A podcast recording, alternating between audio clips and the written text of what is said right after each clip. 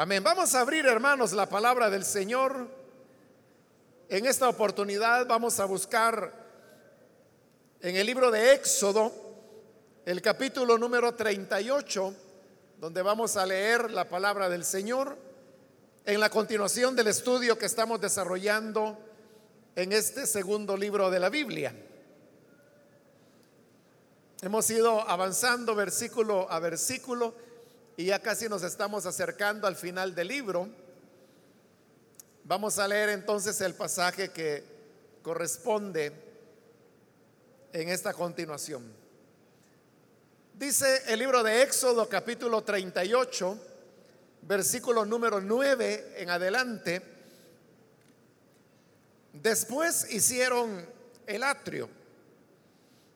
El lado sur medía 45 metros de largo y tenía cortinas de lino fino, 20 postes y 20 bases de bronce con ganchos y empalmes de plata en los postes. El lado norte medía también 45 metros de largo y tenía 20 postes y 20 bases de bronce con ganchos y empalmes de plata en los postes. El lado occidental medía 22 metros y medio de ancho y tenía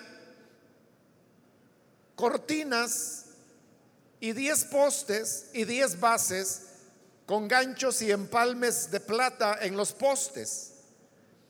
Por el lado oriental, hacia la salida del sol, Medía también 22 metros y medio de ancho. A un lado de la entrada había cortinas de 7 metros de largo, tres postes y tres bases. Y al otro lado de la entrada había también cortinas de 7 metros de largo, tres postes y tres bases. Todas las cortinas que rodeaban el atrio eran de lino fino.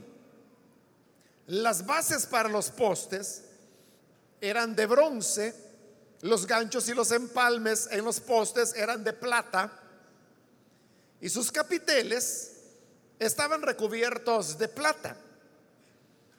Todos los postes del atrio tenían empalmes de plata.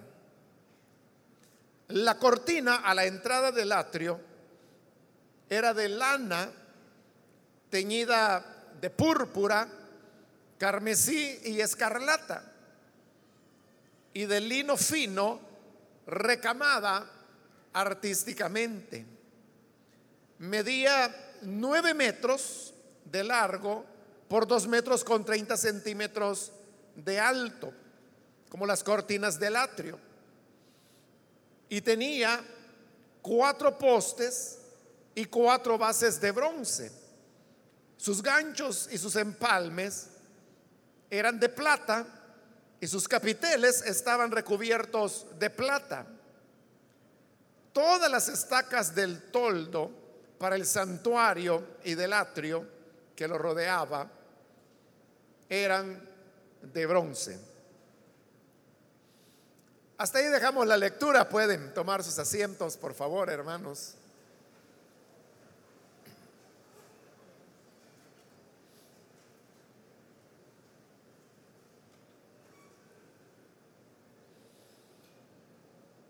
Este día, hermanos, vamos a, continuar con el relato de cómo se fue construyendo el tabernáculo que Dios le había pedido a Moisés construir con el propósito que este fuera la tienda donde Dios iba a morar en medio de su pueblo y donde al mismo tiempo habría de rendírsele culto a Él. Lo que ahora corresponde, hermanos, es la descripción de cómo fue construido el atrio. El atrio era la parte más externa del santuario, porque como ya lo expliqué en ocasiones anteriores, pero se lo vuelvo a resumir, el relato de cómo se construyó el santuario es de adentro hacia afuera, es decir, del lugar santísimo con sus muebles, luego lugar santo con sus muebles también, y ahora estamos en el atrio. Primero se describieron los muebles dentro del atrio, que básicamente pues era el, el altar del holocausto que vimos en la ocasión anterior y la, fuente de, de, bronce que también se le conoce con el nombre de el mar. Y ahora se está describiendo lo que es el atrio propiamente dicho. Ellos lo están construyendo así, de esta manera, de adentro hacia afuera, porque esta es la manera en que Dios le dio las instrucciones a Moisés de cómo tenía que ser el tabernáculo. Ahora, no sé si recordará, hermanos, que hace algunos meses atrás, cuando comenzamos a estudiar cómo fue que se fue construyendo el tabernáculo, vimos que la obra entera era dirigida por un artesano, un artista fabuloso, que se llamaba Besalel. Pero él no lo hizo todo, sino que Besalel era como el jefe de otros artesanos, joyeros, tejedores, personas que tenían habilidades artísticas para hacer objetos verdaderamente bellos. Entonces, al principio, la descripción de, de esta que estamos cubriendo, nos mostró que eran el grupo de artesanos los que venían construyendo los primeros elementos que fuimos describiendo. Y en esa descripción, obviamente, eran los artesanos, eh, el equipo, los que trabajaban, pero bajo la dirección de Besalel. Pero llegamos ya a un punto en el cual se nos comenzó a decir que era Besalel personalmente quien lo hizo. Y eso comenzó con la descripción del arca del pacto. Es decir, eso Besalel lo hizo personalmente.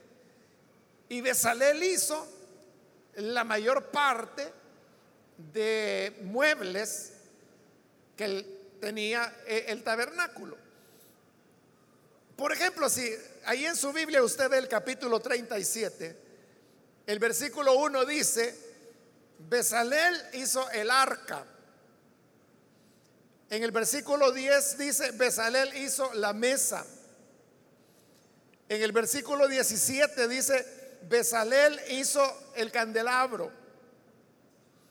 En el versículo 25, Besalel hizo el altar del incienso. Y aún la semana anterior vimos que en el versículo 1 del capítulo 38, en el cual estamos, dice, Besalel hizo el altar de los holocaustos. Pero hoy que llegamos al atrio, vea usted el versículo 9. Dice, después hicieron el atrio. Entonces ya no se menciona a Besalel y además de eso el verbo ya está en plural. Porque cuando Besalel hacía, decía Besalel hizo, hizo. O sea, el verbo hacer ahí está en singular. Pero ahora usted puede ver que acá está en plural. Hicieron el atrio. Esto significa que los trabajos más delicados y que eran los muebles que habían en los tres diferentes compartimientos, fue Besalel quien lo hizo directamente, que era el jefe de los artistas, por lo tanto, el más destacado. Pero ahora que ya vamos con el atrio, que básicamente son cortinas y postes, como lo hemos leído, no por eso significa que era menos artístico. Pero esa ya fue una tarea que la hicieron los otros artesanos, siempre bajo la dirección de Besalel. Ahora, tenemos ahí la descripción de las medidas que el atrio tenía. Y ahí es donde podemos ver cómo el atrio era la parte más grande del tabernáculo, porque lo que era el lugar santo era bastante pequeño. Y el lugar santísimo era todavía más pequeño porque se encontraba dentro del lugar santo. Pero el atrio era la parte más externa. Y por eso dice que, que de largo tenía 45 metros. Y de ancho se nos dice que tenía 22 metros con 50 centímetros. Es decir, que estamos hablando de un rectángulo que el tabernáculo cada vez que se armaba tenía que estar orientado hacia el oriente, porque ahí es donde estaba la entrada. Entonces, donde el sol nace, siempre el sol nace en el oriente. Por eso es que todos los días usted puede ver que el sol se va levantando siempre al oriente de nuestro país. Pero eso es aquí y es en cualquier punto del planeta, ¿no? Porque eso obedece a la rotación terrestre. Entonces, siempre que el tabernáculo se erigía, que se hizo varias veces, en las diversas escalas que hizo Israel en su camino a la tierra prometida, siempre se levantaba con la puerta viendo hacia el oriente. Y eso va a ser así toda la vida. El templo es construido con la puerta hacia el oriente. Y por eso es que eh, algunas veces, no muchas, pero algunas, cuando Dios hablaba a través de los profetas, el Señor decía, he aquí yo vengo del oriente, porque era hacia el oriente donde estaba la puerta. Pero también ocurría lo contrario, como por ejemplo en Ezequiel, cuando Dios ya había visto mucho pecado, ahí ya el templo estaba construido, y Dios decide irse y abandonar el templo. Entonces dice Ezequiel que él vio que la nube de la gloria del Señor se levantó del templo y que salió hacia el oriente, porque ahí estaba la puerta. Entonces, imagine usted el atrio como un rectángulo eh, bastante largo, quizá un poquito menos de la longitud que tiene este edificio y también menos de, anchura, ¿no? Porque no recuerdo ahorita cuántos metros tiene esto de largo, pero sí sé que son menos de los 45 metros que aquí se mencionan. Y quizás como la, la, mitad aproximadamente serían los 23 metros y medio, más o menos por acá que hacia allá. Esto era el atrio, era la parte más, más extensa. Y claro, como era un rectángulo, estaba construido con simetría. Por eso es que la cantidad de postes que sostenían las cortinas, porque todo, todo ese atrio estaba hecho de, puras cortinas. Porque era para armar y para desarmar. no eran materiales rígidos, sino que eran materiales que se podían desmontar fácilmente. O sea, tan fácil como quitar o poner una cortina. Pero esas cortinas tenían que sostenerse en algo. Y se sostenían en los postes de madera, que ahí se nos dice que tenían una base, que era de bronce, y tenían un capitel, o sea, la, parte de arriba, que era de plata. Entonces había en, en la parte larga 20 postes de cada lado lo cual significa que los postes estaban aproximadamente a unos dos metros el uno del otro. Y para el frente y también para la parte de atrás había otros 10 postes que eran para sostener las cortinas de la parte de atrás. Ahora, en la parte del frente, que era la entrada, allí había dos cortinas que era como hacer los lados de la puerta. tenía siete metros un lado y siete metros el otro, con tres postes cada lado. Y en medio quedaba el, el gran hueco que era de nueve metros, que era la entrada al atrio y consecuentemente al tabernáculo. Esta puerta de nueve metros estaba abierta, pero no estaba eh, totalmente descubierta porque más adelante se nos va a describir que había una, una cortina hecha de lana que cubría, pero que dejaba espacio para que las personas pudiesen entrar. Y también en determinado momento la cortina se podía recoger en festividades especiales para que las personas pudieran ingresar por esa puerta eh, bastante amplia, nueve metros, eh, algo así como la puerta que tenemos allá en la parte de atrás. Que desde aquí, pues digo yo, pues que más o menos tiene unos nueve metros. Así era la entrada, decir, que era bastante grande. La entrada al tabernáculo. Eso, hermanos, es lo que básicamente se nos narra en los primeros versículos hasta el 15, donde simplemente se trata de dar medidas y de hablar cómo los postes estaban ubicados, distribuidos alrededor de, del perímetro en el cual se construía las cortinas que formaban el atrio. Ahora, al llegar al versículo 16, se nos dice, todas las cortinas que rodeaban el atrio eran de lino fino.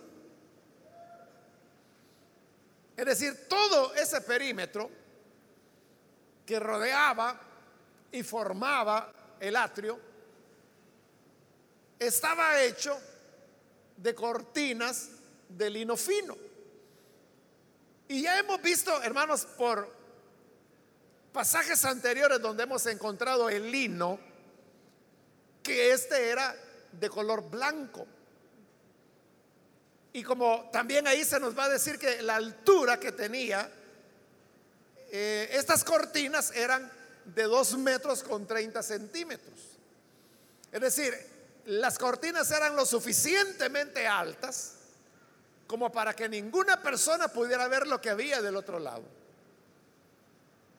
O sea, solo alguien que tuviera más de dos metros con 30 centímetros hubiera podido ver por arriba de las cortinas, pero no había en esa época pues personas que midieran. Hoy hay algunos, algunas excepciones, ¿verdad? Algunos hombres que son demasiado altos, que pueden medir más de dos metros.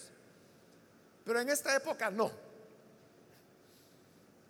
Ahora, significa entonces que todo lo que la gente veía del tabernáculo no era nada más que las cortinas del atrio.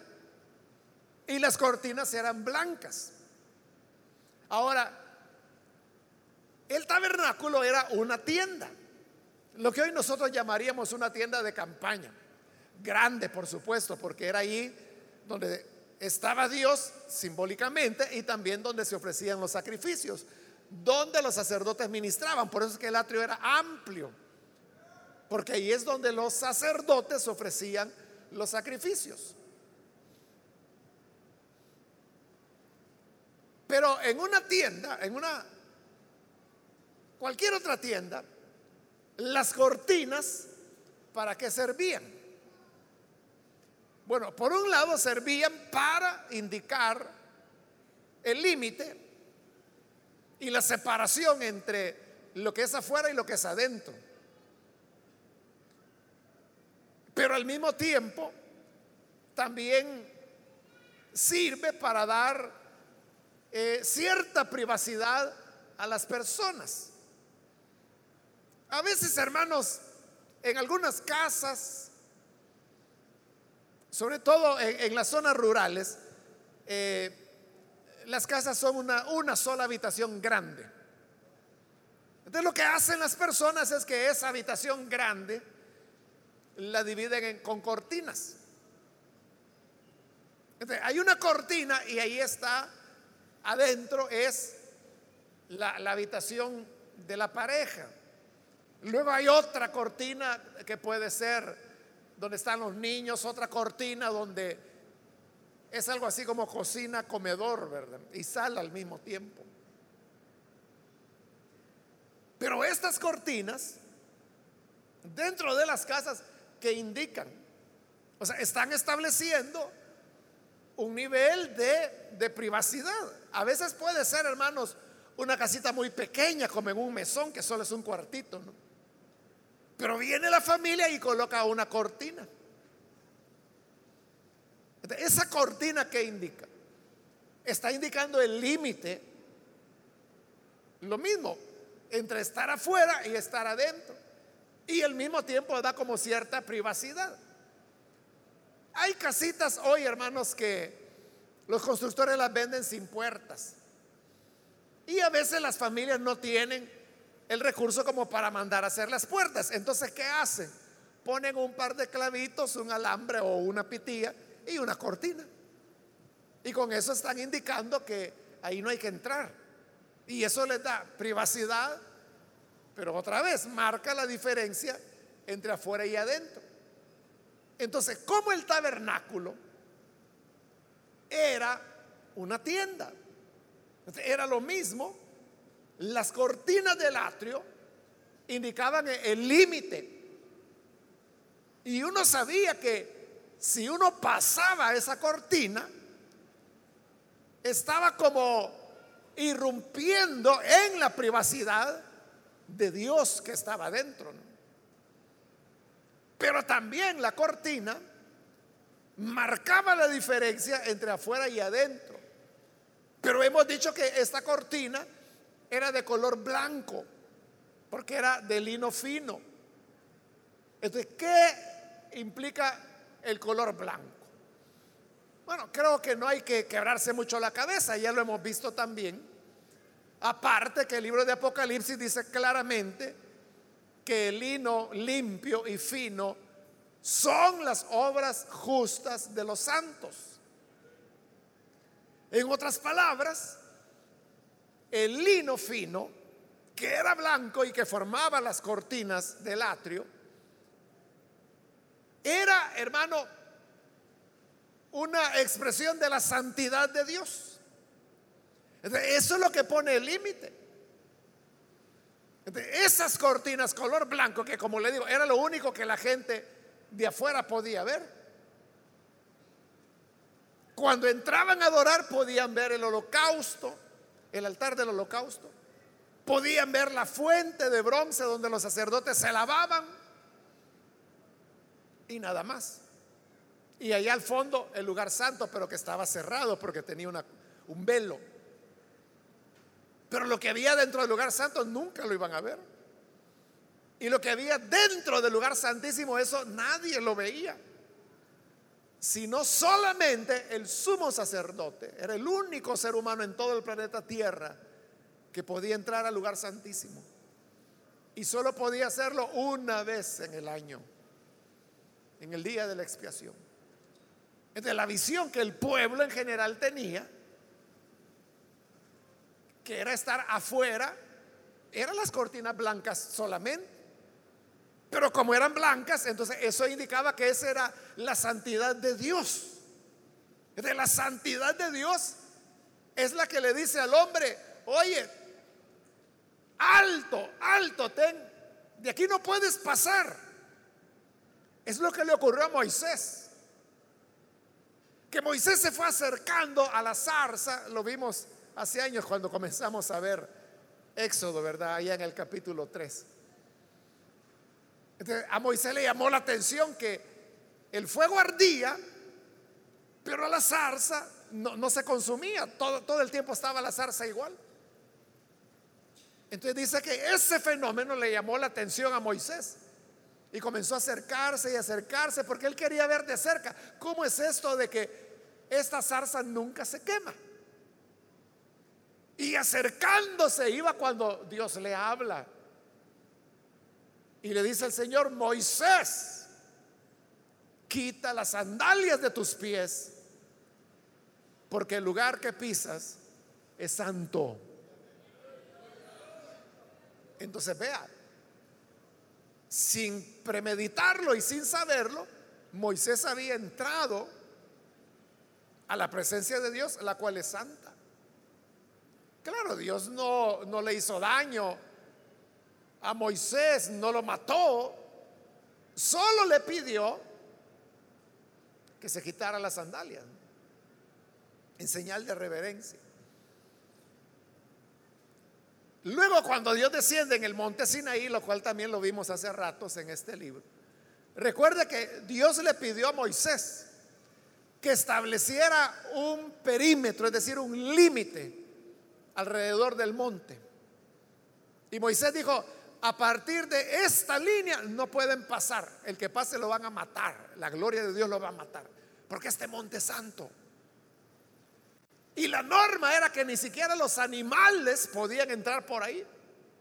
Porque el animal que pasaba el límite también era muerto. Dios ponía un límite. ¿Por qué ponía Dios un límite? Porque no quería a su pueblo o lo rechazaba o lo despreciaba. Todo lo contrario. Dios lo que quería era morar en medio de su pueblo. Tanto era el deseo de Dios de morar con su pueblo, que por eso es que Él está pidiendo que se haga este tabernáculo. Para Él vivir, igual que vivía su pueblo en tiendas, de para Dios hay una tienda también. Y que se colocaba en el centro del campamento y alrededor del tabernáculo se iban colocando las doce tribus de manera ordenada. Pero eh, la habitación del Señor estaba en el centro, ahí es donde Él quería vivir. El problema es que el ser humano es pecador. Y eso ya se demostró ahí mismo en el Monte Santo cuando se rebelaron y hicieron el becerro de oro. Les acababa de decir el Señor, no tendrán otro Dios aparte de mí, cuando ya se habían hecho otro Dios. No te harás ninguna imagen ni te postrarás delante de ellos. Y habían hecho la imagen del becerro y ya estaban adorándola. Por eso es que el Señor le dijo a Moisés, y eso lo vimos hace relativamente poco. Moisés, apártate que yo a esto los mato. Y Moisés dijo, no, Señor, ¿cómo va a ser eso? Entonces los egipcios van a decir que sacaste a este pueblo de la esclavitud y que como no los pudiste meter en la tierra que les prometiste, mejor los mataste a medio camino. Bueno, al final Dios accede, los perdona. Pero le dice, mira, ya no voy a morar en medio del pueblo. Porque si vivo en medio del pueblo, mi santidad lo va a matar. Porque Dios es santo. Pero el pueblo era rebelde, era pecador. Pero luego Moisés vuelve a interceder y dice, Señor, es que si no vas a ir con nosotros, entonces mejor de aquí no nos movemos. Y como Dios es misericordioso, dijo, bueno, está bien, voy a ir. Pero entonces hoy hay que poner un límite. Y ese es el atrio, las cortinas blancas. Y las cortinas blancas dicen, Dios es santo. No te puedes acercar a Él. De aquí, de este límite, no puedes pasar. De igual manera es hoy en día, hermanos. Dios sigue siendo santo.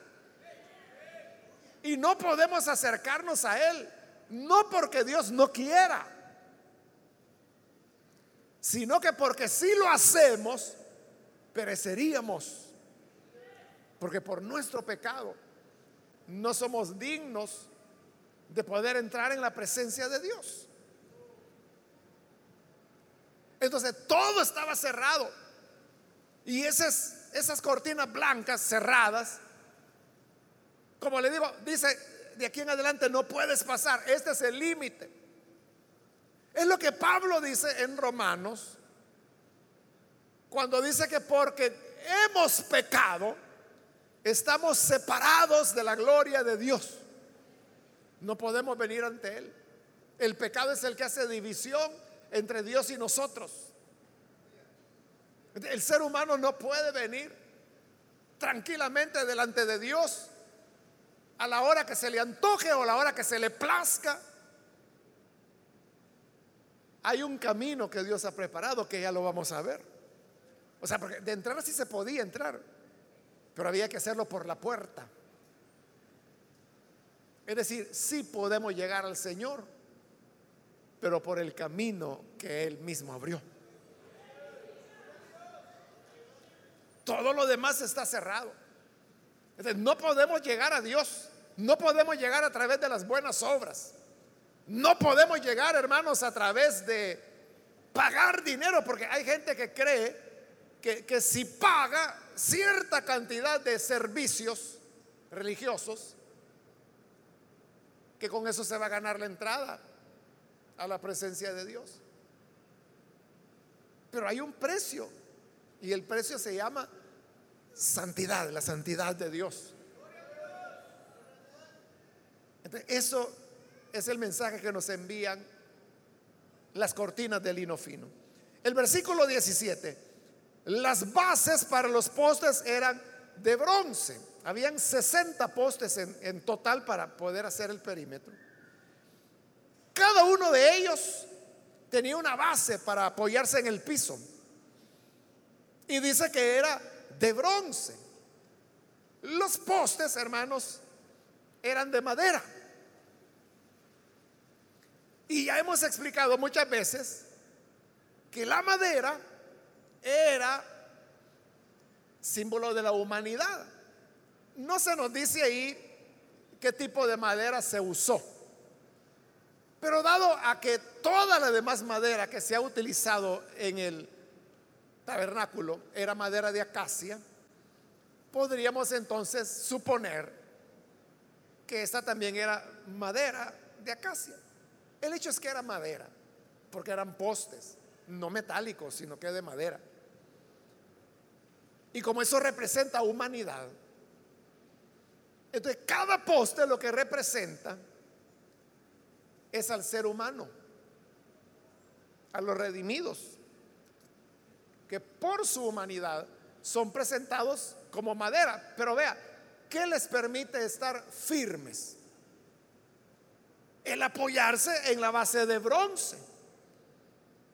Y ya vimos también la semana anterior, y explicamos las bases bíblicas, que el bronce habla del juicio de Dios. Del juicio de Dios. Entonces, si el ser humano puede estar en pie delante de Dios, no es por sus méritos, no es por lo que es su humanidad, que en este caso sería la madera. Porque la humanidad no puede apoyarse en sí misma para estar en pie, debe apoyarse en la base de bronce, es decir, en el juicio de Dios. Y ese es el juicio de Dios contra el pecado. Pero también ya vimos que ese juicio no recae sobre el pecador mismo, es decir, nosotros, sino que el juicio recayó sobre el Hijo de Dios. Por eso es que el profeta Isaías lo dijo, mas él herido fue por nuestros pecados. Nosotros cometimos los pecados, pero las heridas fueron sobre él. La carta de Pedro dice que él llevó nuestros pecados sobre su cuerpo en el madero. Entonces, si Jesús llegó al madero, fue porque Él llevaba nuestros pecados. Entonces, Él llevó nuestros pecados lo que nos permite estar en pie delante de Dios es que el juicio representado por el bronce de Dios ya recayó sobre su Hijo y habiendo recaído sobre él, los que creemos hemos sido declarados justos delante de él. Amén. No por obras, que nosotros hayamos hecho ni por méritos personales, sino que por la gracia del Señor. Continúo el versículo 17, o leámoslo de nuevo si gusta. Las bases para los postes eran de bronce, que es lo que acabo de explicar. Pero luego dice, los ganchos y los empalmes en los postes eran de plata y sus capiteles estaban recubiertos de plata. Ya dijimos que los postes eran los que sostenían las cortinas.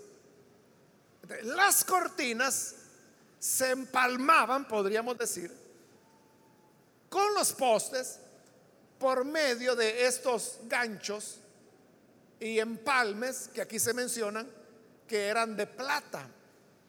Es decir, lo que mantenía unido el conjunto de postes, 60 postes,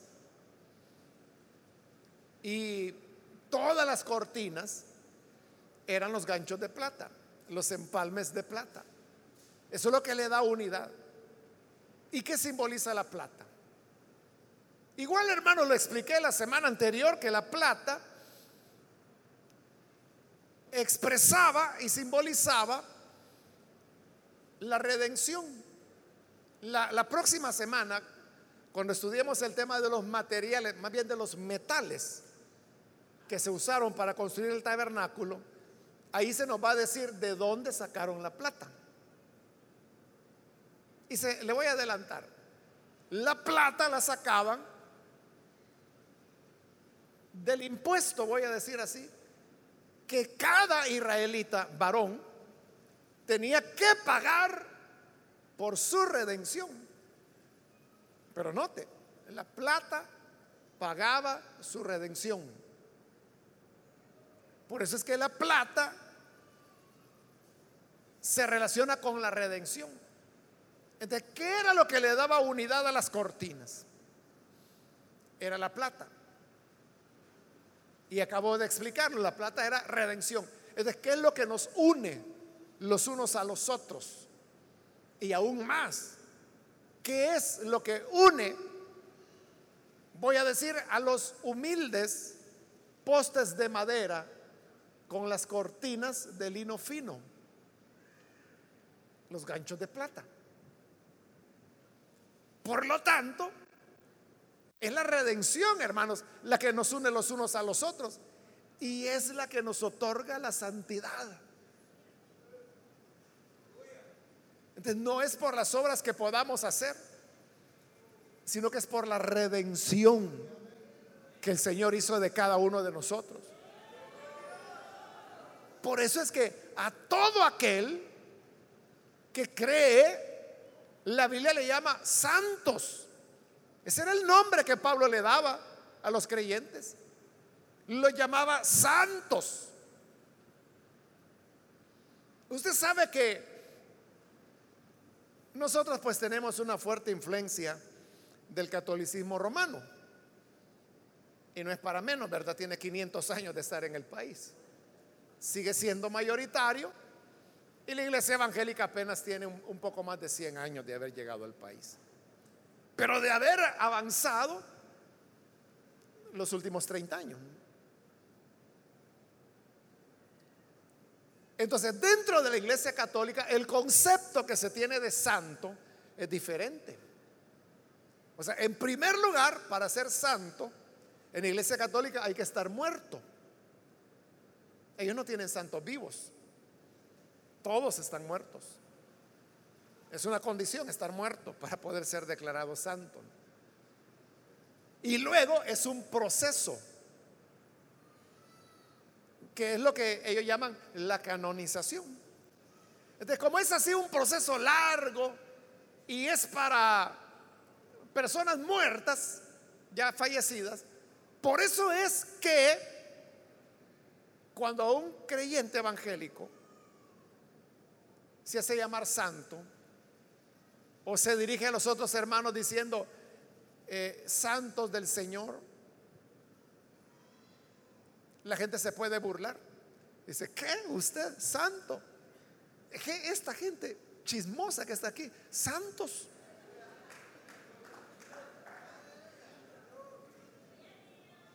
Porque el concepto de ellos es que, que no puede ser así. Pero ¿cuál es el concepto de la escritura? Dice Pablo, por citar un pasaje allá en Segunda de Corintios, él dice, en otro tiempo, ustedes eran ladrones, mentirosos, fornicarios, afeminados, se echaban con varones. Esto dice, erais algunos, pero ya habéis sido lavados, ya habéis sido justificados. Y oiga esto, ya habéis sido santificados por la sangre del Hijo de Dios. Amén. Entonces no dice, ya habéis sido justificados, porque se siguió un proceso que dura años. Llamado, canonización. Hace, unas semanas, hermanos, el Papa ahí hizo santos, creo que a dos de los niños campesinos que supuestamente la Virgen se les apareció allá en Fátima. Pero hace más de 100 años, o creo que 100 años cumplieron. 100 años para que los declararan santos. Pero cuando hay un pecador, que puede ser cualquiera de las cosas que Pablo menciona ahí, ladrones, borrachos, homicidas, fornicarios, adúlteros, afeminados, que se echan con hombres. Pero si esa persona cree en el Hijo de Dios y dice, yo recibo esa sangre redentora y se entrega al Señor y lo recibe con sinceridad, en el momento es declarado santo. Ya. No hay que esperar a morirse. Y menos hay que esperar años. Sino que dice Pablo, esto erais. Erais sinvergüenzas. Erais pecadores desvergonzados. Pero ahora habéis sido lavados, habéis sido justificados, habéis sido santificados por la sangre del Hijo de Dios. Amén. Entonces, la redención es la que nos otorga la santidad. Me voy a saltar por el tiempo, hermanos, al versículo 18, donde está la cortina, o sea, esta es la entrada al tabernáculo. Dice el 18, la cortina a la entrada del atrio era de lana teñida de púrpura.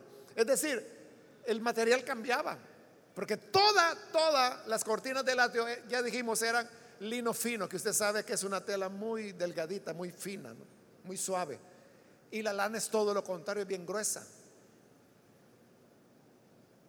Y esta lana dice que estaba teñida de púrpura, que ya hemos explicado en otras ocasiones que es el símbolo de la realeza, carmesí, que nos habla de el rojo de la sangre del Hijo de Dios, escarlata, que es el color, el azul, como traduce en otras escrituras, que es el color de los cielos, y tenía lino recamado, es decir, lino bordado artísticamente.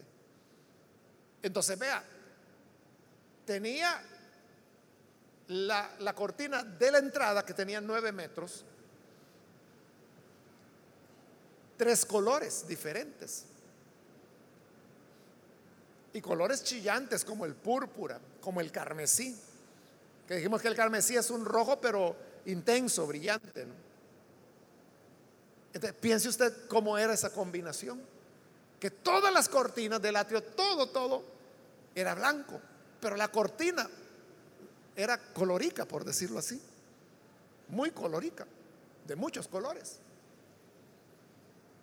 Entonces, ¿por qué? O sea, era, nadie podía dejar de ver la, entrada. Porque tenía muchos colores. ¿De cuál era el objeto de que tuviera todos esos colores la cortina? Aparte de lo que le acabo de decir, ¿no? que, que son colores que nos hablan de Jesús, de su sacrificio, de su origen celestial, de su carácter de rey. real, o sea, de eso nos habla. Pero el hecho es que era de colores. No había dónde perderse, hermanos. No había dónde perderse de dónde era la entrada. Por eso es que las señales de tránsito usted puede ver que las pintan con amarillo y con negro, ¿verdad? Para que sea bien visible. las rayas que están en el centro de la calle y que cuando son rayas continuas no se pueden cruzar, no se las puede atravesar usted. Hay muchos que no saben eso, ¿verdad? Y a cada rato lo hacen. Pero ahí está quebrando usted la ley. Cuando la raya es continua no puede pasar sobre ella. Porque no lo han visto, es que no lo han multado. Pero ¿de qué color son? Son amarillas. Para que la gente las vea y aún así no las ven. O se hacen los que no la ven. Así era la cortina. Era tan intenso sus colores que no había donde perderse. Entonces, para entrar, porque recuerde lo que dijimos, las cortinas de lino dicen santidad. Aquí no puedes entrar, porque Dios es santo. Y si entras te mata. No porque te odie, sino que porque su santidad te destruirá a ti, que eres un pecador. Pero dijimos que Dios proveyó un camino. ¿Y cuál era ese camino? Esta entrada. Única entrada. Y por eso toda la atención se fijaba en ella. Por eso es que tiene muchos colores. No había donde perderse. No podía ser que alguien entrara allá por atrás. Ah, es que fíjese que yo pensé que aquí era la entrada, por eso me estaba metiendo por debajo. Era muy notoria la entrada. Y ahora, ¿cuál es esa entrada? Jesús dijo, yo soy la puerta. Y el que por mí entrare será salvo. Entonces, la enseñanza es que es notorio. La puerta de entrada es Jesús. Y no puede haber otra. Pero es puerta, se puede entrar. Pero recuerde, ¿qué había al nomás entrar? El altar del holocausto. Entonces, ¿cómo podemos llegar delante de Dios? Únicamente a través del sacrificio. Ya no de corderos, ya no de palominos, ya no de reces como se ofrecían ahí en el santuario, sino que ahora por la sangre, que como dice la carta de Hebreos, habla mejor que la de Abel. Y que la sangre, dice, de los machos cabrillos, de las reses, de las vacas, de los toros, no pudieron quitar el pecado. Pero la sangre del Hijo de Dios derramada una sola vez nos hace perfectos de una vez y para siempre.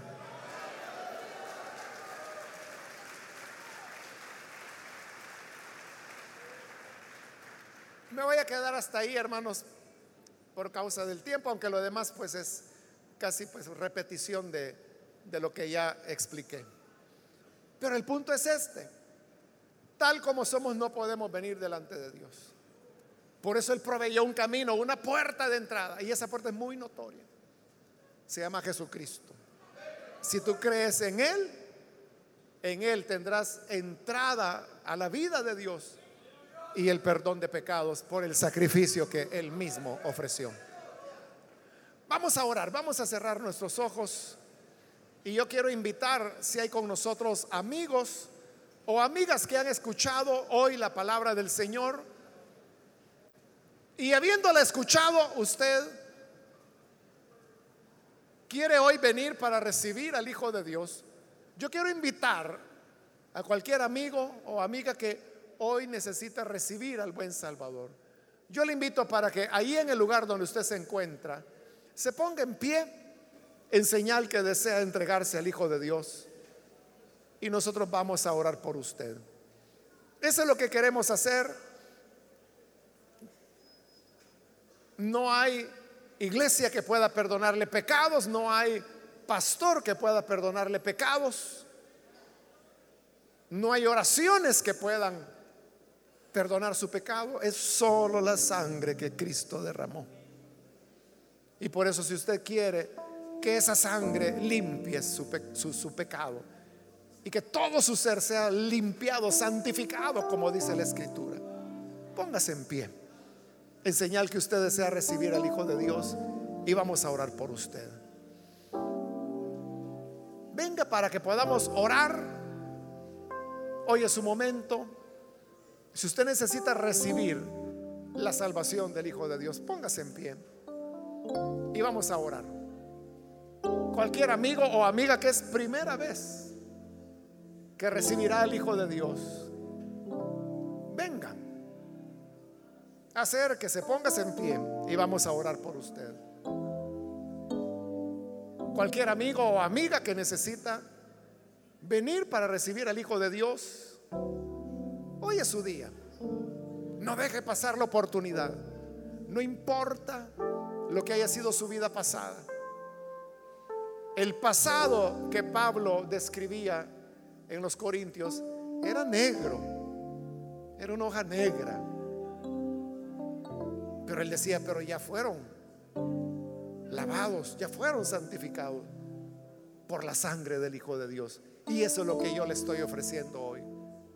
Que venga a sumergirse en la sangre del Hijo de Dios. Hágalo por la fe. Póngase en pie y nosotros vamos a orar por usted. Cualquier amigo o amiga que necesita venir. Si hay hermanos o hermanas que hoy se van a reconciliar, póngase en pie también. Le animo para que se acerque. Venga. Y vamos a orar por usted.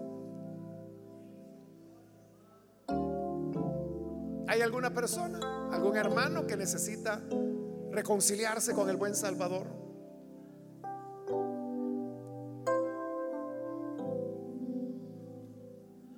Vamos a orar. Hay alguien que lo hace, ya la última invitación que hago y vamos a orar. Pero si hay alguna otra persona, alguien que necesita venir, hoy es su momento.